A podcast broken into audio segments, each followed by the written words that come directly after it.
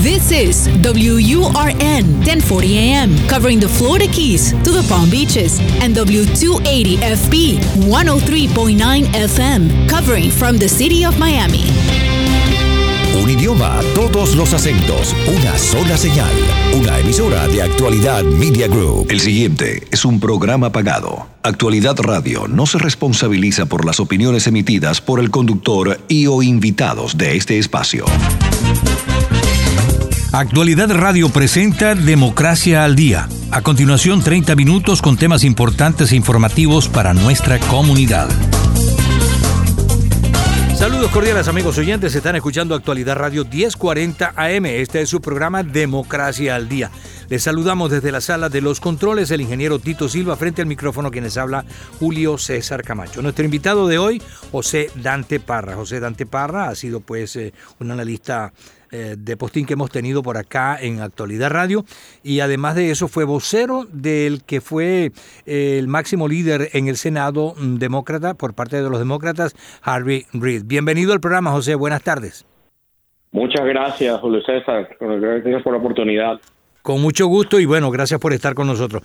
Primero que nada, quisiera eh, que tocáramos el punto de lo difícil que ha sido esta transición inédita por lo demás en los Estados Unidos, porque eh, la transición siempre es una fiesta, eh, mucha gente va, es como quien dice un motivo de orgullo para la democracia de los Estados Unidos, pero lamentablemente eso quedó apagado este año, ¿no?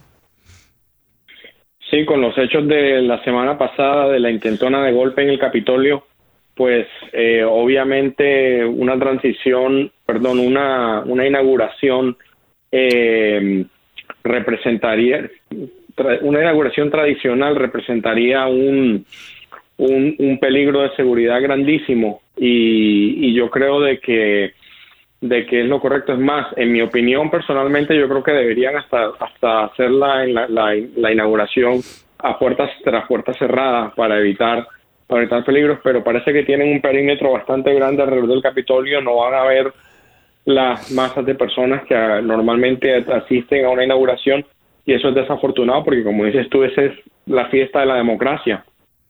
Así es. Y no solamente eso, eh, ha ocurrido pues que en otras oportunidades ha sido reducido el acto debido al clima, por ejemplo. Yo recuerdo una de las asunciones que se produjeron en Washington y yo estuve cubriéndola y eh, hacía tanto frío que realmente el acto fue corto, fue breve y fue en un reducido espacio, pero lo de ahora, como dices tú, es cuestión de seguridad. Ahora bien, cuando tú analizas lo que ocurrió en Washington, no parece simple un simple hecho donde un grupo de manifestantes fue a protestar por algo aparentemente había algo bien complejo planificado para ese día y eso sale de acuerdo a las eh, declaraciones eh, que han dado a conocer algunos de los testigos y también de las investigaciones del FBI. ¿Qué opinas tú?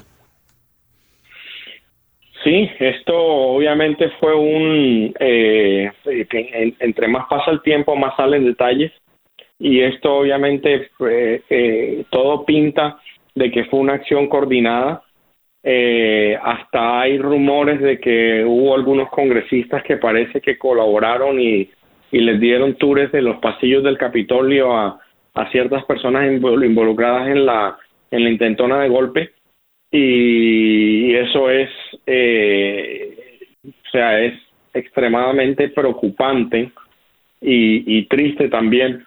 O sea que vamos a ver eh, qué, qué, más arrojan la, la investigación del FBI imagino que, eh, o sea, entre más días pasan, más nos sorprendemos, no solo por nuevas imágenes que surgen, sino por nueva información como esta, la que me acabas de decir, o la información de que los, últimos detalles de que la turba planeaba en, asesinar a Mike Pence y a, y a los congresistas, que hay evidencia de eso. O sea, todo eso es eh, extremadamente preocupante y, y, y de verdad que es algo que no se que uno no se imaginaba que pudiera ocurrir en un país como los Estados Unidos.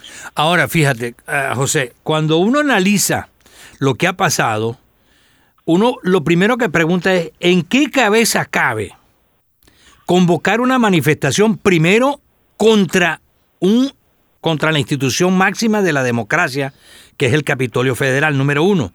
Número dos, en pensar que podían suspender o hacer suspender un acto donde se confirmaba la voluntad del pueblo norteamericano Es decir, el Congreso confirmaba lo del colegio electoral y horas antes, por no decir días antes, ya el líder de los republicanos en el, en el Senado había admitido, reconocido que el pueblo había votado, el pueblo había hablado y que había que respetar eso. ¿Cómo pensar que eso se podía tumbar con una manifestación y peor aún con lo que se hizo después?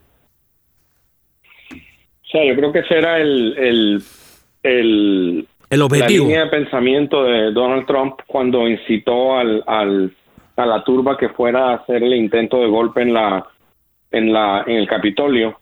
Eh, obviamente no creo que lo pensaron correctamente, eh, no tomaron en cuenta eh, la reacción que eso causó, que por lo menos eh, originalmente creo que eran 16 senadores que iban a, estar en contra de eso y, y, y, en contra de la, de la certificación de los votos y terminaron siendo nueve y yo creo de que eso y, y, y el y el la reacción en la opinión pública yo creo que ha sido contundente y ha puesto a varios en el Partido Republicano a pensar si de verdad deben estar siguiendo a, Donald Trump y eso evidencia de eso es el hecho de que ahora Mitch McConnell esté abierto a, a, condenar políticamente al presidente en el juicio que se viene que, viene que viene arriba en el Senado.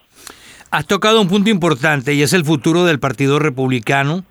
Eh, debido pues a lo que ha pasado durante los últimos cuatro años de gobierno y básicamente eh, ver cómo el presidente Donald Trump se ha ido apoderando de las columnas del partido. Eh, le queda un dilema, ¿no? Al Partido Republicano de ahora en adelante, porque se ve que queda como resquebrajada esa institución. Sí, yo creo que más que resquebrajada, ha habido una explosión dentro del partido en el que este partido eh, ya no es el Partido Republicano, es el partido de Trump. Eh, el establecimiento republicano que ayudó a crear este monstruo ahora no saben cómo tapárselo de encima. Y están buscando la manera de hacerlo más efectivamente y evitar su que pueda tener influencia en otros ciclos electorales porque a los que más eh, eh, lastima esto es al mismo partido. Eh, pero definitivamente el partido cambió radicalmente después de, Donald Trump. Hay un partido republicano antes de Trump y después de Trump. Eh, por ejemplo, un partido que, que, que anteriormente abogaba por, por, por el libre comercio en, en, en, a nivel mundial y en el hemisferio. Y aquí hemos visto una tendencia, una tendencia no, una, una completa eh, eh, inclinación hacia el proteccionismo y hasta el punto de que hemos permitido que China tome lugar preponderancia económica en una en cantidad de lugares y especialmente en Latinoamérica en los últimos cuatro años. Y eso es a raíz de que el Partido Republicano abdicó eh, su deber en, en ser en tener al mantener al país como un líder mundial en, en cuanto a comercio exterior se refiere era un partido que anteriormente, y esto es lo que a, mí personalmente más me, preocupa, que anteriormente había mucha gente dentro del partido que apoyaba y recibía bien a los inmigrantes, eh, comenzando con Ronald Reagan. Y tristemente pasó a ser un partido anti-inmigrante en el que el cual ha perseguido a los Dreamers eh, hasta decir no más tratando de tratar de quitar tratando de quitarle las protecciones que obtuvieron bajo la administración de Obama eh, la separación de familias tan tan nefasta que hubo en la frontera de los Estados Unidos o sea el partido que dice ser el partido valores familiares acolitó y, y, y fue parte activa de una situación en la que niños fueron arrancados de los brazos de sus padres. Y todo eso es eh, inaudito de que el Partido Republicano haya tomado esas posiciones, pero es a raíz de Donald Trump. Donald Trump no eh, olvides el programa de salud, el programa de Obamacare, que era un programa que, que, fue creado para beneficiar a millones de personas, que también es casi desmantelado por, por la actual administración, ¿no? Sí, sí, esta administración ha hecho todo lo posible por atacar, a pesar de que las cortes han fallado a favor del, del, del, programa una y otra vez, eh, insisten en seguir atacándolo y tratar de, como dicen en inglés, eh, tratar de, propinarle una muerte a través de mil, de mil pequeñas cortadas. Es lo que han estado intentando hacer. Y todo esto eh, está, eh, en realidad es culpa del establecimiento republicano que permitieron de que este cáncer creciera creciera dentro del partido y ahora no saben cómo estirparlo. Cuando hablabas de corte también recordábamos lo que pasó durante el, después de las elecciones. Más de 60 demandas fueron introducidas por la gente de Trump para tratar de revertir el, resultado electoral en muchos lugares del país y fallaron. Eh, de aquí viene el, siguiente planteamiento que te hago. Eh, la mayoría de esas cortes no es que fueran demócratas ni nada por el estilo. Incluso algunas de esas decisiones las intentaron llevar ante la Corte Suprema, que tiene mayoría porque justamente durante la administración Trump, tres de los magistrados fueron propuestos por él y aprobados y están allí en esos cargos. Y también allí fue rechazada eh, esa petición, por lo menos esa demanda. Eh, o sea, ¿acaso él pensaba que por tener mayoría eh, conservadora en las cortes de Estados Unidos, él podía revertir el resultado electoral? O sea, él pensaba que las cortes, que simplemente porque él nominó jueces a diferentes, a diferentes eh, jurisdicciones, él pensaba de que esos jueces eran de él, eran su propiedad, de que iban a fallar todo lo que él quisiera, iban a, fallar a favor de él. Y obviamente fue un encontronazo con la realidad bastante grande porque, gracias a Dios, muchos de estos jueces, o sea, todos estos jueces que tuvieron demandas enfrente, decidieron seguir la ley y la constitución de los Estados Unidos y no seguir los deseos de un megal, megalómano. Disculpa que se me enredó ahí. La... megalómano, sí, correcto. megalómano. Ajá. Em, eh, que creía de que, de que todos estos jueces nombrados por él eh, tenían que, que, que, que rendirle lealtad y pleitesía como si esto fuera una una, una estructura de gobierno medieval.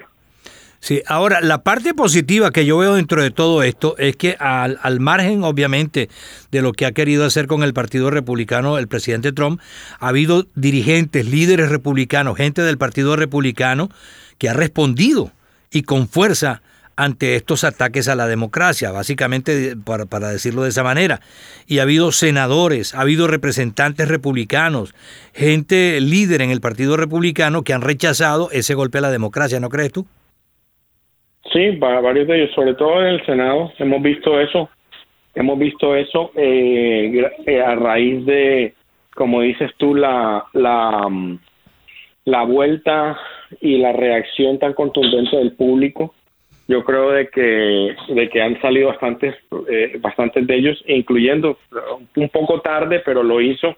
Nuevamente Mitch McConnell quien hizo un discurso bastante fuerte en el que llamaba a todos sus, sus, senadores a votar a favor de la certificación porque era la ley de los Estados Unidos y era una elección una elección ganada con todas las de la ley y, una de las elecciones más claras y transparentes de la historia de los Estados Unidos.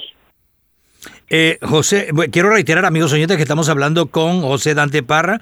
Él fue vocero del eh, ex eh, del ex eh, líder, por decirlo así, del Senado por el Partido Demócrata, Harry Reid, y analista político. Eh, cuando hablamos de algo importante de los sucesos de la semana pasada, no sé si concuerdas con esto, eh, lo que más aplaudieron, tanto dentro como fuera del país, fue la reacción inmediata que tuvo el Congreso después de los sucesos y a pesar de que estaba caliente todavía el ambiente en Washington. Es decir, no se retiraron, no se fueron, se quedaron y horas después, por no decir minutos después, volvieron al hemiciclo, ¿verdad?, del Congreso, del Capitolio, para seguir con el acto que tenían que cumplir y terminaron en la madrugada haciendo lo que se proponían y que era de, de hacer con precisamente otro de los voceros del Partido Republicano, que fue el vicepresidente Pence, diciendo y dictaminando, sonando el martillo de que el ganador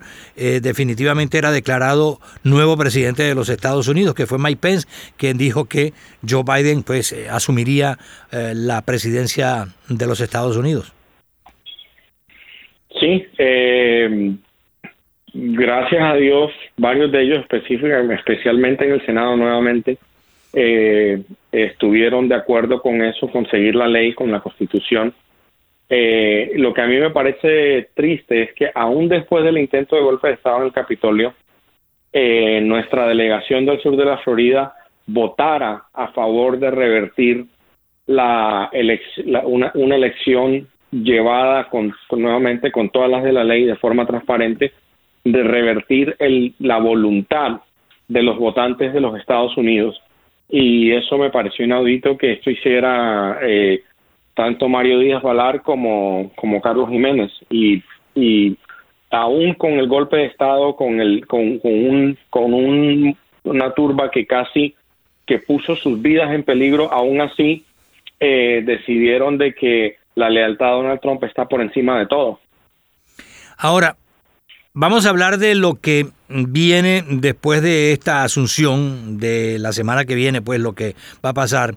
Eh, ya se dijo esta semana eh, que transcurrió que el presidente electo Joe Biden ah, ya había anunciado el plan de recuperación y ayuda por 1,9 billones como se dice en español, en inglés lo dicen trillones, eh, de dólares, en donde está planteado no solamente dinero para los norteamericanos, 1.400 dólares para las familias, que completarían los 2.000 que el Senado no quiso aprobar, eh, por otra parte, dinero para combatir el coronavirus y también dinero para el desempleo.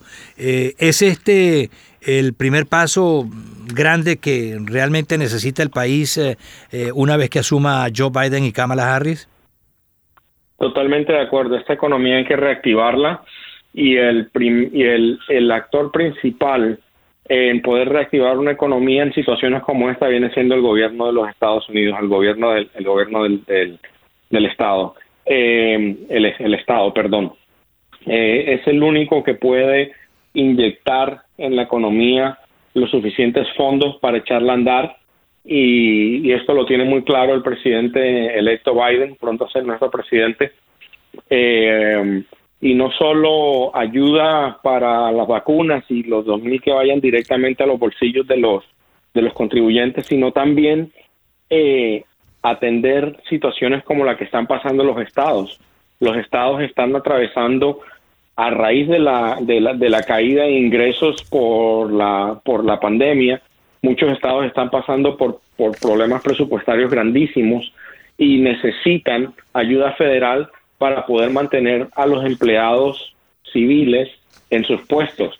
De nada nos sirve a nosotros, o sea, eh, sería un, gran golpe económicamente para el país que también comenzasen a, a despedir a funcionarios a través de los diferentes gobiernos, sean policías, sean bomberos, sean personas que trabajan en, el, en, el, en, el, en, agencias de desempleo en los diferentes estados. Estas personas le prestan un servicio al país y a los y a las sus comunidades grandísimos y también sería un descalabro económico que estas personas perdieran sus puestos y Joe Biden eh, tiene muy claro eso y parte de este paquete de ayuda es asegurarse que haya dinero y fondos para que los estados puedan tener un puente y sobrepasar esta crisis en lo que la economía da vuelta. Mayoría en el Congreso, tanto en la Cámara del Senado como en la Cámara de Representantes. ¿Hasta dónde puede hacer algo el presidente con esta mayoría eh, simple, por decirlo de alguna manera, que hay en las dos cámaras? ¿Y eh, qué podría ser eh, para él eh, un estorbo, una incomodidad el hecho de que el proceso contra el presidente Trump se siga haciendo. Eh, ¿Hasta qué punto lo puede entorpecer sus primeros 100 días de mandato? Bueno, eh, hay que dejar en claro de que porque mm, tenga el presidente pequeñas mayorías, porque son pequeñas las mayorías tanto en la Cámara como en el Senado, es básicamente un empate técnico el que solamente lo rompe es el voto de, de, Kamala Harris como, en su en su rol, en su papel como, como presidenta del Senado. Em, y, y, y, eso significa que se va a necesitar cooperación republicana. No, los demócratas no pueden hacer esto solos. el Senado todavía tiene la figura del filibuster que requiere cuando hay una objeción por un solo senador a cualquier proyecto de ley requiere 60 votos para darle para darle paso al proyecto de ley y obviamente los demócratas solo tienen 50. Entonces es necesario cooperación republicana para poder sacar todas estas prioridades adelante como los dos mil dólares para las familias y la ayuda a los estados para para que no, no tengan que y a, los, y a los municipios para que no tengan que despedir policías ni, ni bomberos ni, ni maestros. Ahora, cuando vemos esa mayoría, vemos también aparentemente senadores republicanos que estarían dispuestos a contribuir con el mandato de Joe Biden, habida cuenta que Joe Biden durante sus años en el Congreso eh, tuvo muchas, uh, muchos nexos, conexiones, amistades y además de eso buena relación con los senadores tanto demócratas como republicanos. ¿Hasta qué punto eso puede ser efectivo y se puede concretar en el mandato de Joe Biden? Puede ser efectivo marginalmente, pero a final de cuentas todo va a recaer encima de Mitch McConnell. ¿Cuánta, voluntad va a tener Mitch McConnell para, para negociar de buena fe y sacar adelante la agenda del país? En el pasado Mitch McConnell eh, simple y llanamente ha sido un, obstruccionista. Eh, durante el primer mandato de Obama dijo que su misión principal era convertir a Obama en un presidente de un solo periodo y en vez de legislar, eh, a ayudar a sacar adelante políticas como el rescate económico, como, como el Obamacare que cubrió a 23 millones de personas, eh, se dedicó fue a obstruir todo. Entonces esperamos de que haya un cambio de, de, de pensar por parte de Mitch McConnell y que ponga país por encima de partido y que ponga el, el país por encima de estar pensando en el siguiente ciclo electoral para ver si captura el Senado o no, porque de, qué sirve el, poder si no vas a si no vas a beneficiar al país. Y, y todo yo creo que va a recaer sobre Mitch McConnell. Obviamente las amistades que ha forjado Joe Biden van a ayudar, van a ayudar, pero todo yo creo todo va a depender directamente de Mitch McConnell a ver si se decide a colaborar con los demócratas o no. No sé si coincides con algunas opiniones que yo he escuchado, que al Partido Republicano le conviene eh, hacer un gobierno eh, que contribuya con el mandato de Joe Biden, o sea, apartar las diferencias que puedan haber hasta este momento, pero reconstruir la democracia de los Estados Unidos porque el actual gobierno, el del presidente Trump, fue un gobierno atípico que hizo cosas que en cualquiera de los gobiernos anteriores no se hubieran producido, respetando obviamente la democracia, respetando los poderes, la, división de poderes, no metiendo la mano en el Poder Judicial, por ejemplo, como ha ocurrido, y tratar de influenciar decisiones de otros poderes para, eh, para salirse con la suya. Eh, y al Partido Republicano le salió caro eso porque fíjate lo que ha ocurrido al final, que los mismos republicanos han tenido que eh, votar e ir en contra de decisiones del presidente Trump porque sabe que también a la larga perjudican a su propia organización, ¿no crees tú? Sí, pero todavía yo creo que hay demasiados republicanos que todavía siguen eh, encantados por la por, el sortilegio de Trump eh, y, todavía siguen nuevamente le, lo estamos viendo con nuestro nuestra delegación del sur de la Florida eh, Mario Díaz Valar, Carlos Jiménez, María Elvira Salazar, quienes eh, ponen al presidente por encima del país y, de, y hasta de su propio partido, eh, y no viendo el daño que le está causando a la democracia de los Estados Unidos. Así que todavía hay bastante republicano por convencer, comenzando con nuestros, con nuestros representantes. me queda un minuto y te quiero, te debo preguntar sobre, ya que mencionaste Florida, ¿Qué crees tú que pasará en el próximo proceso electoral del sur de Florida, eh, habida cuenta de lo que acaba de ocurrir, en donde los republicanos recuperan los dos puestos federales en, la Cámara de Representantes? Sin embargo, el Partido Demócrata gana la alcaldía mayor, por decirlo así, la alcaldía del condado. Repíteme la pregunta, perdón. ¿Qué puede pasar políticamente hablando con el Partido Demócrata en las próximas elecciones donde perdió los dos representantes federales, pero ganó la alcaldía de Miami-Dade. Bueno, yo creo que la, victoria de la alcaldía Miami-Dade se debe eh, llanamente, simple y llanamente a que Daniela Levin Cava hizo una buena campaña.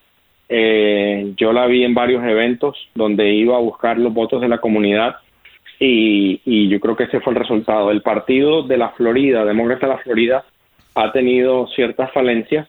Eh, ahora bajo el nuevo liderazgo de Manny Díaz esperamos de que se le dé vuelta al, al barco eh, y, que el, y que el partido pueda comenzar a volverse efectivo y podamos retomar eh, por fin la, gobernación de la Florida y sacar de su puesto a Marco Rubio, quien obviamente no solo representa sus propios intereses y no los intereses de, los votantes del Estado.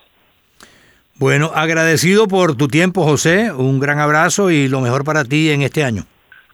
Igualmente, feliz año nuevamente, Julio, Julio César. Con mucho gusto, gracias. Era José Dante Parra, él fue vocero del ex senador eh, Harvey Reid, eh, quien fue líder de la mayoría del Senado en el Congreso Federal. Con él cerramos el programa del día de hoy. Muchas gracias por habernos acompañado. Les decimos quienes trabajamos con mucho gusto para ustedes. En la sala de los controles, el ingeniero Tito Silva, frente al micrófono Julio César Camacho.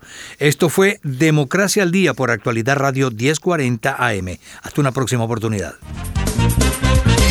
Actualidad Radio les presentó Democracia al Día, 30 minutos con temas importantes e informativos para nuestra comunidad.